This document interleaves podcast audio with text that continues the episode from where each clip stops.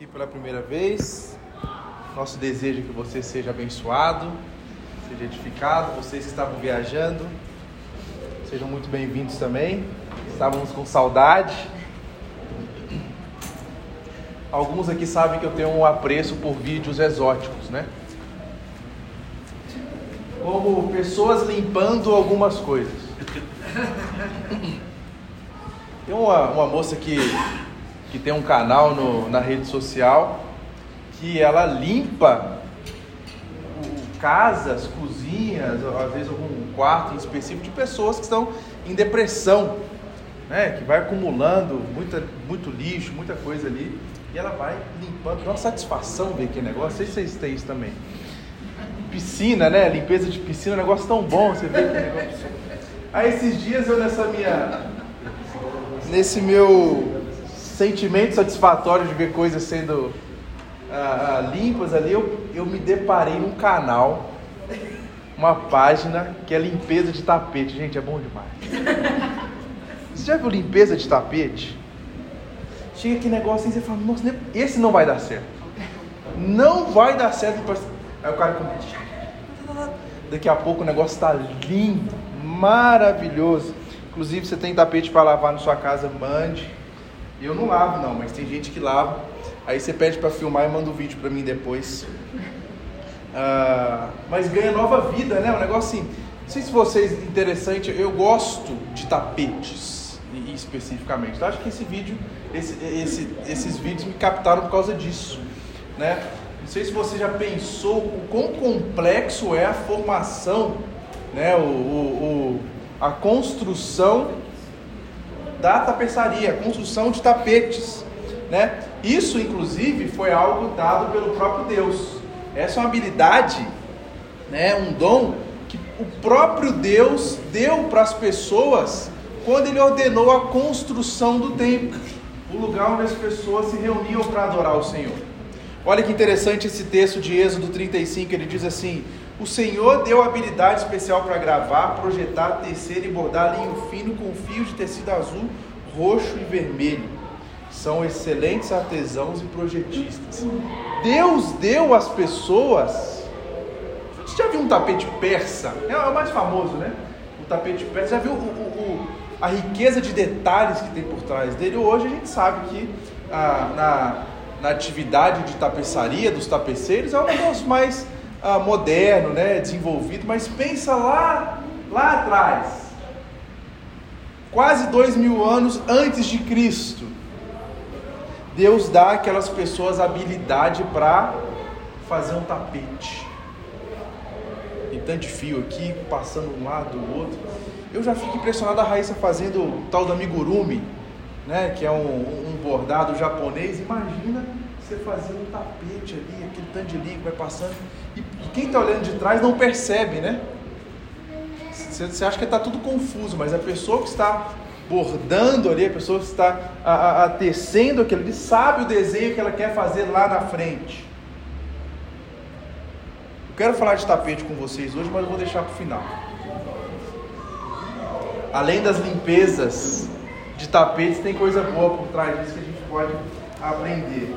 Mas a gente está começando essa série aqui hoje, que é Dias Maus, Deus Bom. Dias Maus, Deus Bom. Eu vi um meme esses dias do, da música do Charlie Brown Jr., aquela história, nossas histórias, dias de luta, dias de glória. Aí a pessoa falou que ela estava só nos dias de luta. Né? O, o, o, disco travou no dias de luta, dias de luta, dias. Cadê meus dias de glória, meu Deus do céu? É, mas brincadeiras à parte, a gente tem vivido dias maus. Os dias estão difíceis para todo mundo. E eu não quero simplificar, reduzir esse tema tão rico a questões políticas. Talvez quando você lê dias maus, você logo pense, nossa, não acredito que ele venceu. Não acredito que eu vou ter que enfrentar quatro anos desse governo agora. Não acredito que o meu não ganhou. Eu não quero reduzir eu não quero simplificar dias maus ao espectro político. Tem mais coisa acontecendo. Alguém já disse que homens fortes criam tempos fáceis, tempos fáceis geram homens fracos, homens fracos criam tempos difíceis, e tempos difíceis geram homens fortes. Parece que é um ciclo, né? Mas nessa questão toda, a gente perde um elemento essencial. Existe um Deus bom que conduz o seu povo em dias bons, em dias maus. E se a gente olha para isso aqui e leva esse provérbio às últimas consequências, a gente corre o risco de colocar o homem como protagonista da história. Nós vivemos dias bons porque os homens são bons. Nós vivemos assim porque o homem está. Não, calma, peraí. Será? E o Deus que conduz a história, e o Deus que direciona a nossa vida, e o Deus que escreve o nosso destino, onde que ele se encaixa nesse provérbio aqui? Gente sabe que as nossas atitudes traz consequências boas e ruins nos nossos dias. A gente não pode esquecer esse elemento fundamental. Nós precisamos confiar no Senhor, inclusive quando os dias não são bons. Por isso, para tempos bons, um Deus bom, para tempos maus, um Deus bom também. Tempos difíceis precisa da intervenção do nosso Deus. E nessa série eu quero refletir sobre algumas verdades por trás disso. Porque penso quanto, o tanto de gente que está passando por luto, enfermidades severas. Essa semana eu fiz algumas visitas hospitalares e uma delas, um, um amigo que perdeu tudo para cuidar da sua esposa. Ele teve que fechar o negócio dele, ele teve que pausar a atividade econômica dele, ele teve que parar tudo porque ele precisa cuidar 100% da sua esposa, não tem nada. Dias difíceis. Dias difíceis, dias duros. Quantas pessoas que eu não recebo para conversar comigo com relatos que o casamento está em frangalhos, está por um fio, está acabando os filhos começam a entrar dentro de uma alienação parental, né? Que negócio todo, e puxa para cá, puxa para lá. E tá... Dias difíceis nos relacionamentos. Quantos de nós agora, talvez esteja pensando assim, o que, que vai ser do meu negócio agora, no ano que vem, nos próximos anos aí? O que, que vai acontecer comigo? Eu tenho que continuar trabalhando, mas eu não sei como vai ser a economia, eu não sei como vai ser isso aqui. O que, que eu vou fazer agora? Sabe, nós temos passado tempos difíceis. Tem gente que é perseguida no trabalho, tem gente que é perseguida na família, tem gente que, que, que outros levantam calúnia contra elas, fazem complô para te roubar de alguma forma. E quando eu digo que nós vivemos em dias maus, eu não quero que seja o apocalipse do, do o, o, o, o mensageiro do apocalipse, né? O mensageiro do caos. Não! A gente precisa enxergar que os dias não são fáceis. Veja, Nando Reis cantou assim: O mundo está ao contrário e ninguém reparou. Talvez é porque as pessoas estão dando de cabeça para baixo, né? O mundo está ao contrário e ninguém reparou. Ou seja, ele, ele, ele, vê esse, ele tem esse diagnóstico. Alguma coisa não está certa aqui. O Renato Russo, na, na, da sua forma, diz que nos deram um espelho e vimos um ele é mais realista aqui. Né? Um enxerga, é, é, é, é faz o diagnóstico externo, o outro faz o diagnóstico interno. Se um está ao contrário, as pessoas não repararam, o outro está ao contrário porque eu estou doente. Eu estou errado. Eu sou mal. E a gente muitas vezes não percebe isso, e a grande a, a questão é que nós temos diagnósticos a, ah, parciais da vida, dos nossos dias e a gente deixa que esses diagnósticos parciais ah, ah, digam a verdade acerca do que nós somos. Normalmente nós deixamos a situação, normalmente nós deixamos os dias moldar aquilo que vai conduzir a nossa vida. Ah, estou passando por um, por um problema, você se entrega àquilo. Estou passando por uma situação, você se entrega diante daquilo. A gente não pode nos tornar reféns dos dias maus mesmo que isso seja tentador para nós. Por isso, a minha maior afirmação ao longo dessa série será: para os dias maus, Deus bom. Para os dias maus, Deus bom. Gente, presta atenção, olha para mim. Isso não é uma confissão positiva, não, tá? Eu não quero que você torne isso um mantra. Né? Vai acordar dias maus, Deus bom, dias maus, Deus bom, dias maus, Deus bom, dias bom. Não, não é isso. Não é isso. Mas é a verdade de Deus que ajuda a moldar a nossa mente, o nosso caráter, o nosso coração, a nossa atitude frente à vida. Confiando no Senhor mesmo quando as coisas não estão legais, mesmo quando os dias não são bons para nós. E não adianta tentar fugir, não adianta tentar fingir que nada está acontecendo, não é isso. Não adianta tentar resolver do nosso jeito, não, não é isso. O que eu estou falando é que não dá para fugir dos dias maus. O que nós precisamos fazer é confiar num Deus bom. E a bondade de Deus ela se revela na sua soberania. Isso que eu quero refletir com vocês aqui hoje a partir do Salmo 139. Este é um relato, esse é um texto extremamente pessoal que Davi mostra a sua tentativa de fugir de Deus, a sua tentativa de se esconder de Deus, a sua, a sua tentativa de fazer do seu jeito, mas em um determinado momento ele olha e fala assim: não dá, não dá. Eu preciso conhecer quem me criou. Eu preciso me entregar aos seus cuidados. Essa é, é, essa é a, a, a forma final que Davi se apresenta nesse salmo. E veja, ele não está vivendo dias bons, não, tá? Ele está vivendo dias de paz, não. Olha o que ele diz lá no 19 ao 22. Como eu gostaria, ó Deus, que acabasse com os perversos. Talvez você tenha orado essa semana, né? Num Brasil de impunidade, num Brasil de injustiça, num país de estabelecimento. Como eu gostaria que o Senhor acabasse com os perversos.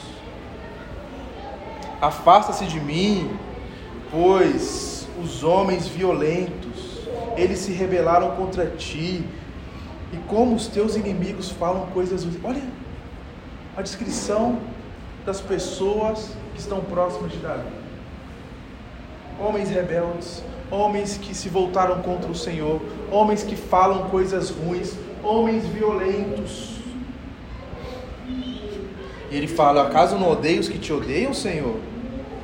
eu não desprezo os que se levantam contra ti, eu os detesto com ódio completo, pois para mim são inimigos de fato. Embora Davi esteja vivendo em dias marcados por violência, por impunidade, por injustiça, por homens que desprezam o Senhor, ele não está declarando aqui, nessa, nessa ocasião específica, um desejo de vingança dos seus adversários. O texto vai nos mostrar outras coisas. Diferente do Salmo 3, no versículo 7, que ele fala assim: Levanta-te, Senhor, salva-me, Deus meu, pois tu desferes um golpe no queixo de todos os meus inimigos e quebra os dentes do cima. Aqui ele está querendo julgamento, ele está bravo. Quebra, tem outra versão que fala, quebra a cara ou quebra os dentes dos meus adversários. Para minha família seria ótimo, porque gente com dente quebrado é na raiz no consultório, né? Esse é bom, né? Mas não, não isso não. Ele está falando, quebra os dentes, mas aqui nesse contexto não. O diagnóstico dele é o mesmo que o nosso. Eu estou vivendo, Senhor, dias maus, as pessoas estão te desprezando, mas eu não quero ser como eles. Me afasta desse tipo de pensamento, me afasta uh, uh, desse tipo de conduta. Eu não quero ser uh, como esse que é injusto, como esse que pragueja o Senhor, como esse que despreza o Senhor, como esse que vira as costas para o Senhor. Não, ele é meu inimigo. Não é, não, não é ele que vai me influenciar, não é ele que vai me trazer a, a, aquilo que ele pensa, as suas atitudes. Não! Davi ele quer um afastamento moral e espiritual dessas pessoas. Senhor, são os seus inimigos. Eu não quero ser influenciado por eles. Eu não quero ser o inimigo do Senhor. Davi, diferentemente do que a gente pode pensar, que ele está querendo algum tipo de vingança, não. Ele está alimentando uma vida de integridade, mesmo rodeado daqueles que não temem o Senhor. Talvez lá no seu trabalho, talvez lá na sua família, na sua casa, no seu ambiente onde você passa a maior parte do dia, isso seja uma realidade para você também. Pessoas que desprezam o Senhor, pessoas que viram as costas para o Senhor, pessoas que falam maldade, não só de outras pessoas, mas do próprio Deus. E desses, não quer dizer que você vai agora a, a fugir, né? Também não vou trabalhar nessa empresa, só tem gente ruim, né? Eu vou o mosteiro agora. Não, não é isso. É um afastamento moral e espiritual. a sua conduta, ao invés de ser influenciado por esse, é de influenciar, porque você tem uma vida íntima, você tem uma vida de confiança em Deus, você tem uma vida de quem busca o Senhor. Por isso que ele diz que o seu coração detestava tudo que era contrário àquilo que eles estavam fazendo. Gente, o nosso apego à piedade interiormente será deficiente se nós não produzirmos esse tipo de aversão ao pecado que Davi está falando se nós não alimentarmos nosso coração, nossa alma, nossa vida do Senhor, a gente não vai ter esse desprezo pelo pecado. A gente não vai ter esse desprezo por aqueles que são inimigos de Deus, aqueles que fazem coisas que afetam o nosso Deus. A gente vai só levar. Está tudo bem, está tudo tranquilo. Por isso que logo em seguida ele diz assim: Sonda-me, ó Deus, e conhece o meu coração Prova-me e conhece os meus pensamentos, vê se há em mim algum caminho mau e guia-me pelo caminho eterno. O salmista insiste nisso aqui, e a única causa é porque os desprezadores do Senhor não buscavam isso. Ele fala: Senhor, me sonda, faz um check-up aqui. Ele não está colocando como alguém que é melhor que os pecadores. Você consegue entender isso? Ele está falando assim: eu também sou pecador, eu também não sou perfeito, eu também sou falho, eu não estou isento aos pecados, então eu te peço, Deus, sonda-me. Vai lá no esconderijo, vai lá onde ninguém vê, sonda-me, mostra. Tem algum caminho mal? Não, tira-me desse caminho, guia-me pelo caminho eterno. O fato é que ele submetia-se inteiramente a Deus, ao seu juízo. Senhor, olha dentro de mim. Às vezes a gente tenta fugir, tirar essa sonda do nosso coração, se afastar disso, fingir que nada está acontecendo. Mas nesse salmo, Davi está nos mostrando que nós precisamos nos desfazer dos nossos esconderijos enganosos dos quais a maioria de nós caímos em busca de vestir uma máscara hipócrita, né, fingir que nada está acontecendo e fingir que Deus não está vendo isso. Inclusive, para ele, chegar nessa confis... ele chegar nessa confissão final aqui, ele precisou entender e confiar na bondade soberana de Deus. Ou seja, eu começo esse salmo aqui agora, no fim dele, para a gente ver por que, que ele chegou aqui. Porque você pode estar se perguntando assim, tá, ele não quer viver moralmente, espiritualmente como seus inimigos, ele não quer viver dessa forma, ele quer se afastar deles, ele pede para Deus soldar, mas por que, que ele está fazendo isso? Porque Davi confiou na bondade soberana de Deus. Veja os três primeiros versículos do Salmo: Senhor, tu me sondas e me conheces. Opa! Não é o que ele acabou de falar? Senhor, tu me sondas e me conheces. Sabe quando me assento, quando levanto, de longe conhece os meus pensamentos, observa o meu andar, o meu deitar e conhece todos os meus caminhos. Davi, ele declara no início desse salmo aqui, gente, que ele não se aproxima de Deus como alguém que não sabe nada sobre ele. A conclusão dele desde o começo é: Senhor, o Senhor me conhece. E quando o Senhor me conhece, quando me assento, quando levanto, isso aqui é, é, tem um sentido de familiaridade. O Senhor me conhece o tempo todo. O Senhor conhece as minhas atividades, o Senhor conhece a minha rotina, o Senhor conhece os meus caminhos, o Senhor sabe tudo de mim. Ele vai dizer: de longe conhece os meus pensamentos. Observa o meu andar. Veja, a palavra traduzida aqui por pensamento significa literalmente amigo ou companheiro. Assim, de longe o Senhor sabe quem eu sou é familiar os meus pensamentos a ti. Alguns vão traduzir de longe, o Senhor conhece o que está próximo de mim. Deus conhece aquilo que a gente pensa. Ainda ele vai dizer, de longe, volta, mais um. De longe, observa o meu andar e o meu deitar, conhece todos os meus caminhos. Aqui no original a ideia é que é, o, o, Senhor está em ciranda sobre mim. Lembra lá do ciranda, cirandinha, vamos todos cirandar? É, o Senhor está me cercando, Ele sabe. Estou indo aqui, Ele sabe o que eu estou fazendo. Ele conhece os meus passos, Ele conhece os meus caminhos. Ele observa, o Senhor sabe onde eu estou. E aí ele vai dizer no 4: A palavra ainda nem chegou à minha língua e tu, Senhor, já a conheces toda. Tu me cerca por todos os lados, põe em mim a sua mão. Tal conhecimento é maravilhoso demais para mim, é tão elevado que eu não posso atingir. A palavra nem chegou à minha língua e o Senhor já conhece tudo. Aqui, os comentaristas trazem uma, uma conclusão de duplo significado. O primeiro é que alguns ah, entendem como um, um, um sentido de Deus sabe o que a gente vai dizer, mesmo se a gente dizer. Sabe quando você vai falar aquele negócio? Opa! Já passou por isso? Mas tem um freio, tem gente que não tem esse freio, né? Mas você vai falar, hum, você se cala. O Senhor já sabia o que você ia falar. O outro não sabe, que você não falou, mas o Senhor sabia. Mas ainda tem um outro sentido aqui que é ainda mais profundo, é que mesmo que você não fale, Deus já sabe. E eventualmente, ah, pelo nosso silêncio, nossas intenções pecaminosas lá no secreto, aquilo que a gente. O Senhor já viu. O Senhor já viu. Outros não viram, mas o Senhor já viu. E a ideia implícita aqui é que, embora a língua seja o indicador do nosso pensamento, e é isso, né? A língua indica o, nosso, o que nós estamos pensando. Ela externiza o que está na nossa mente, no nosso coração. É um grande meio de comunicação, né? Deus conhece o que está por trás da língua, que é o nosso coração, o nosso pensamento.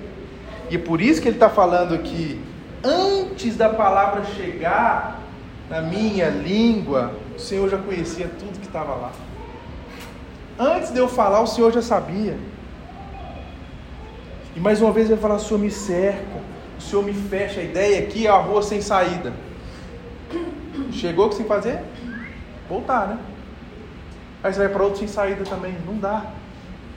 É como se você estivesse aqui é, é, num lugar que não dá para você sair. Está falando, o Senhor me cerca por todos os lados. Eu viro para cá, eu me dou com o Senhor. Mas eu tento fugir para cá, o Senhor está aqui. Eu vou para lá, o Senhor está também. Então não dá, ué. Ele, ele começa falando: o Senhor me conhece, o Senhor me sonda. Sonda os meus pensamentos. Sabe o que, que eu vou falar? Eu vou para um lugar, eu vou para outro, o Senhor está lá também. Não há dúvida que Davi está falando assim: eu estou cercado de todos, todos os cantos aqui, o Senhor está comigo. E ele chega a uma expressão maravilhosa, porque ao invés dele praguejar isso, reclamar disso, milagre, Deus. Mas que chatice. Onde eu vou, o Senhor está. Para com isso. Deixa um pouquinho. Toda mãe já falou isso para a filha, né? Vai para o banheiro esconder lá do menino. Aí fala assim: Isso é maravilhoso demais para mim. Ele está começando a ter uma compreensão da soberania de Deus. Ele fala assim: Não dá para eu fugir. Não dá para eu escapar. Não dá para eu tentar esconder os meus pecados. Não dá para tentar esconder meus pensamentos. Não dá para tentar fugir do Senhor. Isso é maravilhoso. Esse conhecimento de Deus extrapola o meu conhecimento isso vai para além daquilo que eu poderia a, a, a compreender. Os olhos do Senhor não possuem limites e medidas. A presença do Senhor não possui, não conhece restrições. Ele está falando isso. Então, ao invés de questionar, de ficar irado ou de ignorar, ele se rende diante da soberania de Deus. No 7 ao 12 ele vai dizer: Para onde me ausentarei do teu espírito?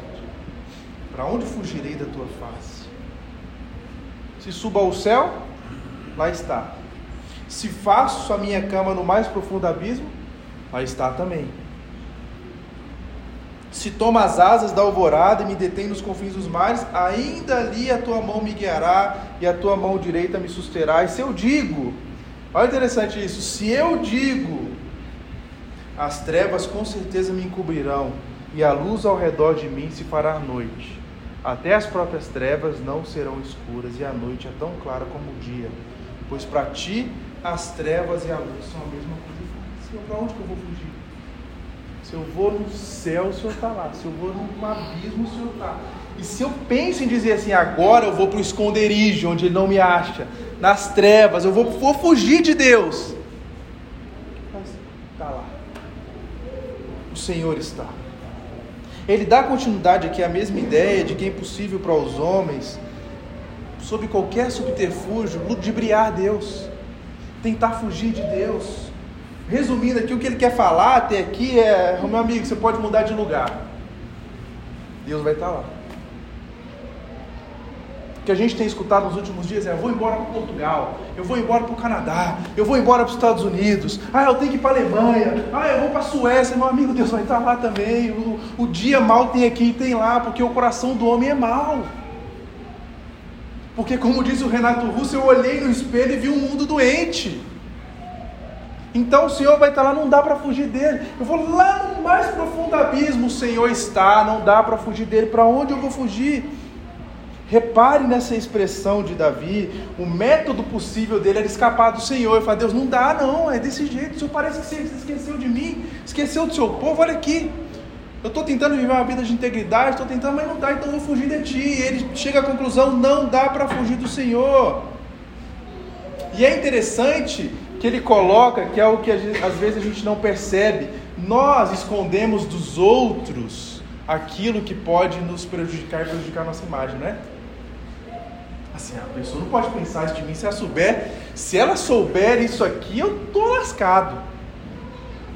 E Davi está falando assim: o Senhor sabe de tudo. E a gente chega à conclusão triste de que nós damos mais importância aquilo que os outros podem pensar de nós do que aquilo que Deus já sabe a nosso respeito. Porque mesmo sabendo que Deus sabe o que sabe sobre nós, a gente age como se isso não se importasse.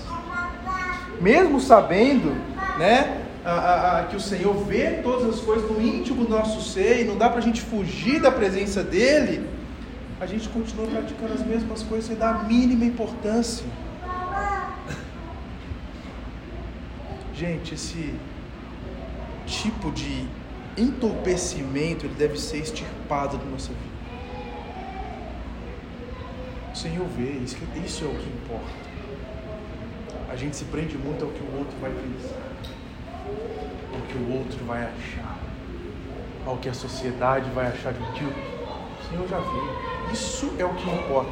E Davi está buscando esse comprometimento de se rasgar diante de Deus e falar assim: Senhor, o Senhor já sabe, isso é o que importa na minha vida. Não dá para eu fugir do Senhor, então se não dá para eu fugir do Senhor, eu vou te buscar. Eu vou me entregar, eu vou me render. E é por isso que no 17, 18 ele fala que preciosos para mim, ó Deus, são os teus pensamentos, os teus desígnios, a tua palavra. Como que a gente sabe os pensamentos de Deus hoje? Por meio da palavra dele, aquilo que ele deixou para nós. E ainda diz e como é grande a soma deles, se eu contasse seria mais que os grãos de areia. Dá para contar grão de areia? Os desígnios do Senhor também não. E ele se, ele se deleita nisso, em saber que a palavra do Senhor é o suficiente para a vida dele. Eu, eu, eu tenho esse salmo com um apreço afetivo muito grande, alguns de vocês sabem, porque há mais ou menos 10 anos a minha avó teve um AVC.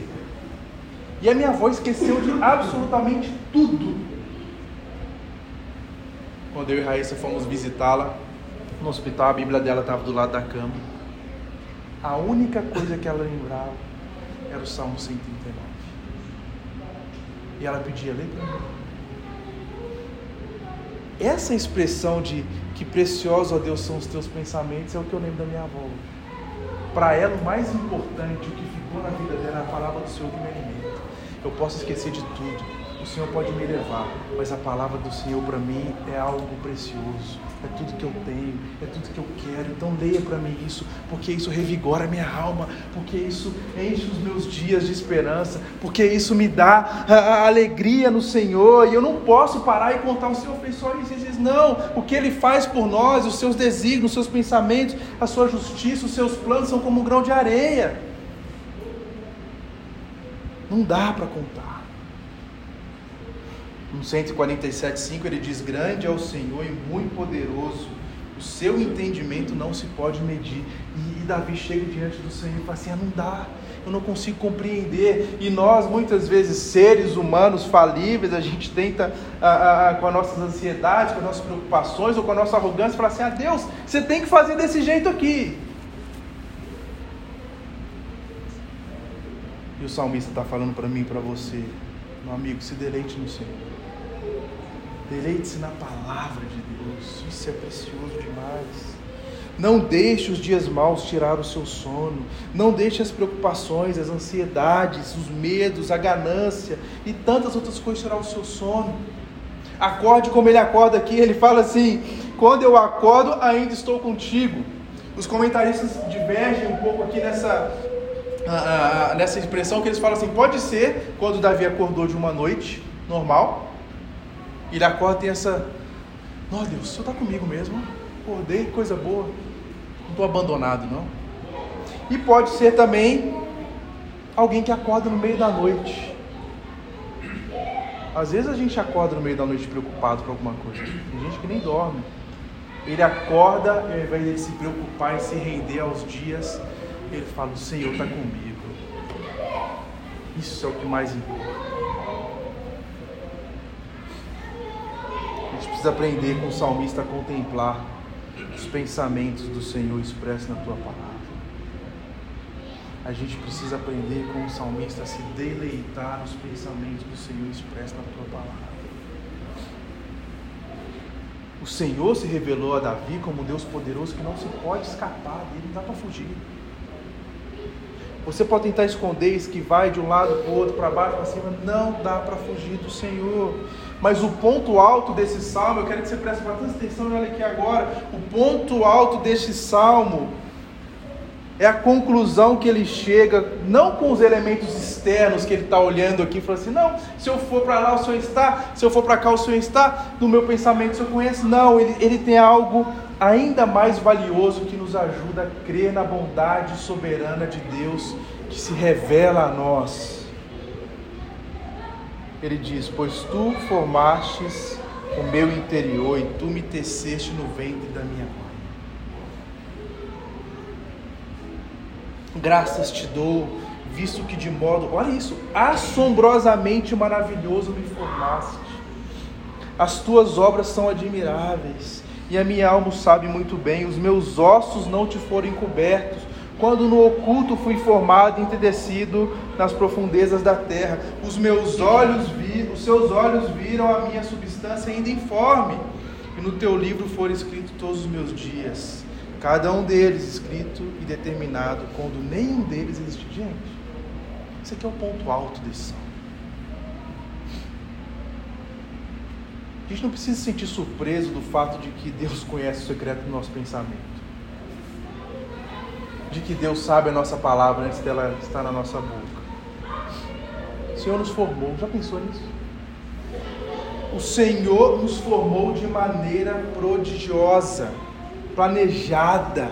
Isso deve despertar em nós temor, admiração, louvor a Deus. Ele fala assim: graças te dou de forma, modo assombrosamente maravilhoso. Eu estou espantado do jeito que o Senhor me, do jeito que o Senhor me formou.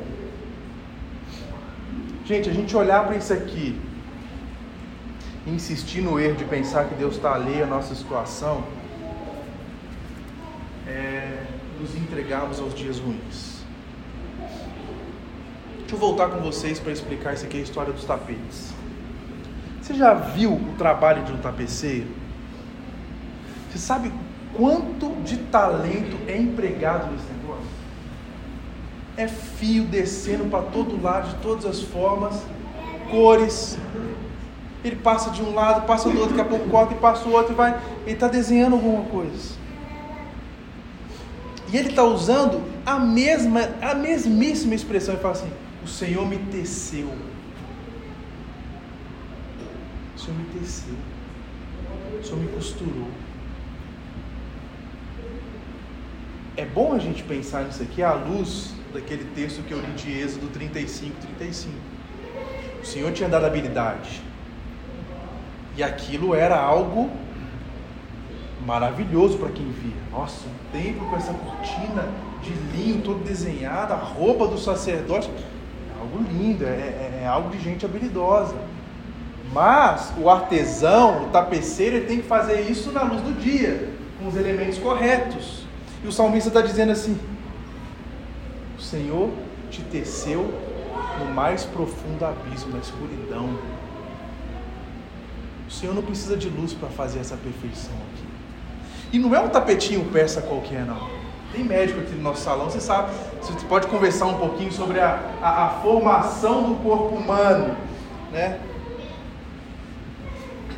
Deus é um artista tecendo não um objeto de decoração, mas a sua e a minha vida.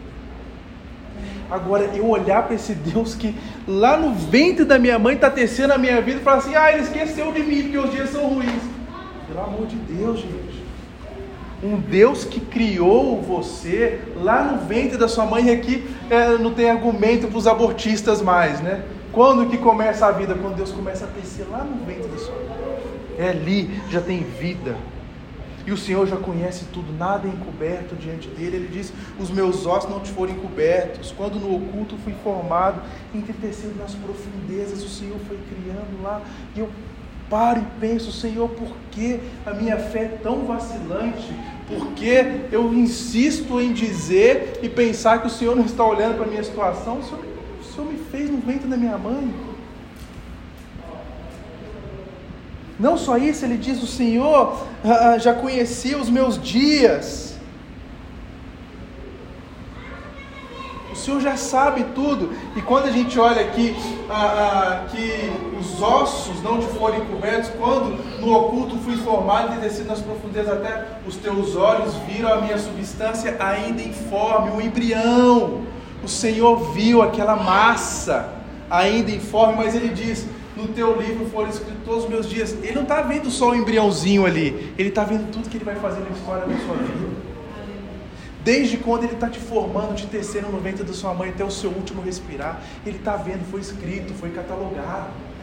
Não como quem precisa de registrar para ter na memória ativo o que está acontecendo, mas como alguém que tem um plano perfeito para nós, gente. Por que a gente insiste em pensar que os nossos dias podem definir quem nós somos? Tem um Deus que nos criou. Desde o substante em forma até os nossos últimos dias, Ele está cuidando de nós.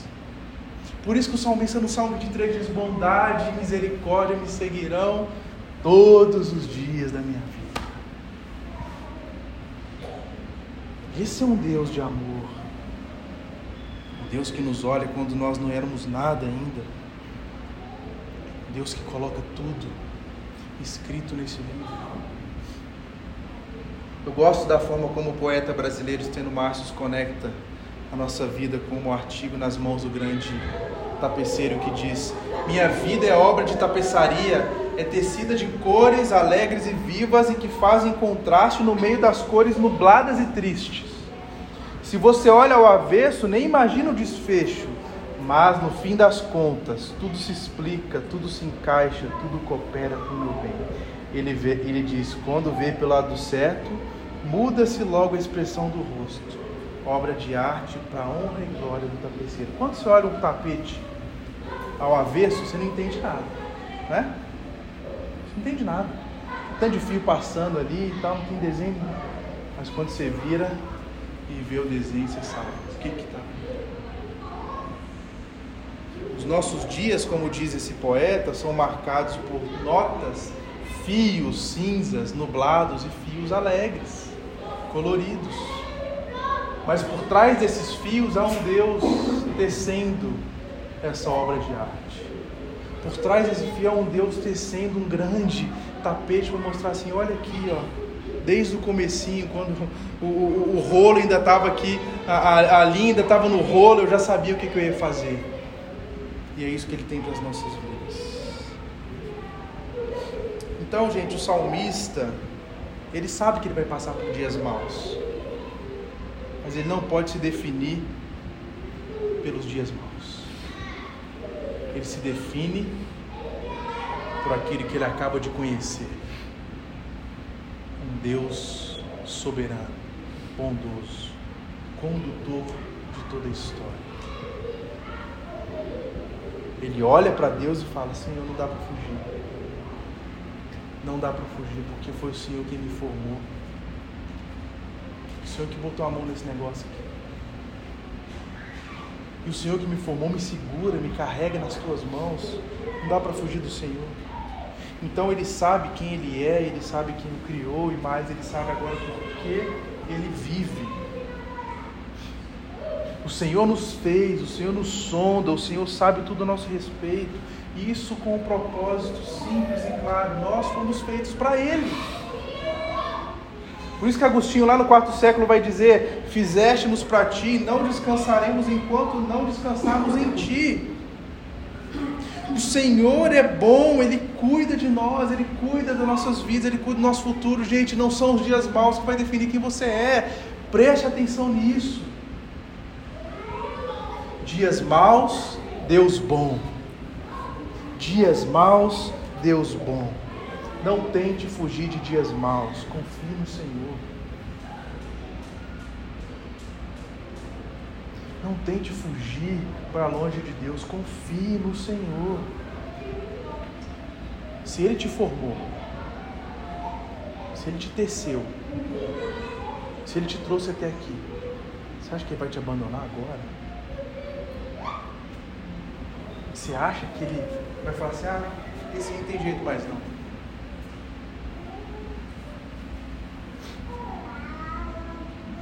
Concluindo essa mensagem, mais uma vez, não vale a pena fugir dos dias maus, mas confiar no Deus bom. E eu só posso olhar para esse salmo, de tudo que Davi está declarando aqui, falar: Senhor, o Senhor me sonda, o Senhor me conhece, eu quero que o Senhor me afaste dos inimigos, eu quero que o Senhor me afaste moralmente espiritualmente daqueles que são inimigos do Senhor. Eu quero que o Senhor me tire de longe dessas pessoas. Eu quero que o Senhor sonde o meu coração, me mostre quem o Senhor é. Eu só posso olhar para isso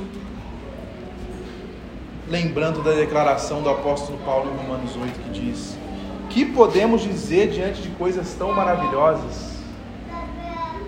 Olha o que Paulo faz. O que eu posso dizer de coisas tão maravilhosas? Se Deus é por nós, quem será contra nós? Meu irmão, se Deus é por você, quem vai se levantar contra você? É o governo A, é o governo B, é a economia A, a economia B, o fulano de tal, o cicano, quem vai se levantar contra os filhos de Deus? Se ele não poupou nem mesmo o seu próprio filho, mas o entregou por todos nós, acaso não nos dará todas as outras coisas? Quem se atreve a acusar os escolhidos do Senhor? Ninguém, pois o próprio Deus nos declara justo diante dele. Quem nos condenará então? Ninguém, porque Cristo morreu ressuscitou e está, está sentado no lugar de honra à direita de Deus, intercedendo por nós. Quem vai ser contra os Deus? Ninguém. E não é porque você é queridinho do Senhor, não é porque você é o bonitinho do Senhor, não, é porque Ele entregou e não poupou o seu próprio filho para que você fosse acolhido. É porque Ele olhou para você e falou assim: embora eu tenha te formado e tenha te tecido no ventre da sua mãe e tenha te feito de maneira perfeita, eu não vou te abandonar, e para eu não te abandonar, eu tenho que abandonar o meu filho. E eu entrego o meu filho para que você seja então por mim acolhido, recebido, amado. Eu não posso te deixar agora porque eu já entreguei o meu filho por você. O Senhor fez isso por nós. E ele continua: o que, que nos separará do amor de Cristo então? Será as aflições, ou as calamidades, as perseguições, ou fomes, misérias, perigos, ou ameaças de morte? Como diz as Escrituras, por causa de ti enfrentamos a morte todos os dias somos como ovelhas levadas para o matadouro. Mas apesar disso tudo, somos mais que vencedores por meio daquele que nos amou. Vamos ler comigo aqui. Apesar disso tudo, somos mais que vencedores por meio daquele que nos amou.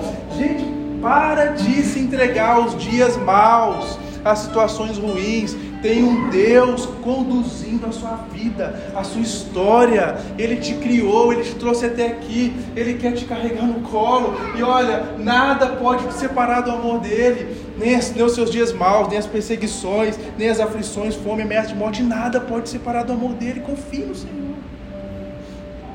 E por fim ele diz: Estou convencido que nem a morte, nem a vida, nem anjos, nem demônios, nem que existe hoje, nem o que virá no futuro, nem poderes, nem altura, nem profundidade, nada em toda a criação jamais pode nos separar do amor de Deus que está em Cristo Jesus, nosso Senhor.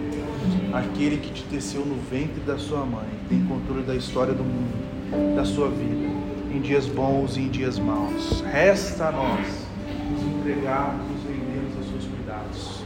Resta a nós deixarmos de ser covardes e deixar o nosso coração se entregar aos nossos dias ruins. Resta a nós deixarmos de ser idólatras e, e, deixar que o outro seja a garantia da nossa vida, que a, que a estrutura garanta aquilo que o Senhor vai fazer em mim. O Senhor quer mudar o nosso coração mau e não os dias maus. O Senhor quer nos dar um coração bom para que nós enfrentemos com a bondade dele os dias maus. Para dias maus, Deus bom. Para dias maus, Deus bom. Firme-se nisso. Coloque a sua esperança nisso. Deixe o seu coração mergulhar na bondade de Deus. Experimente aquilo que só Ele pode fazer através da sua bondade soberana. Amém? Vamos orar. Pai, nós colocamos diante de Ti a nossa vida, Pai, pedindo a Tua misericórdia nos ajude a chegar a essa compreensão tão bela que o salmista teve,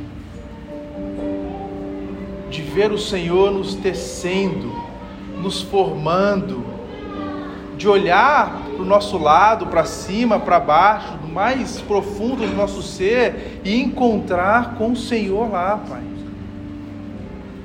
E uma vez encontrando com o Senhor, desfrutando da Tua presença, nos faça desfrutar das tuas maravilhas. Faz de nós, ó Pai, pessoas que vivem para Ti, honra ao Senhor, mesmo nas dificuldades, mesmo nos dias maus. Coloca o nosso olhar não no homem, não naquilo que nos garante aqui nessa vida, mas no Senhor, Pai realinha nossa expectativa, o nosso olhar, o nosso desejo de viver para o Senhor. Nos ajude, Deus. O nosso olhar é limitado, às vezes a gente tem de esconder o nosso pecado, a gente tem de esconder-se de Ti, mas Deus mostra para nós, assim como o Senhor mostrou para o salmista, que o melhor de tudo é ser o tempo todo cuidado, amparado, vigiado, cercado por Ti. Toma-nos em Tuas mãos, ó Deus, e conduza-nos aos caminhos verdadeiros sonda o nosso coração, Pai. Se há algo de mal, algo de ruim, que o Senhor nos livre disso. No nome de Jesus. Amém. E nós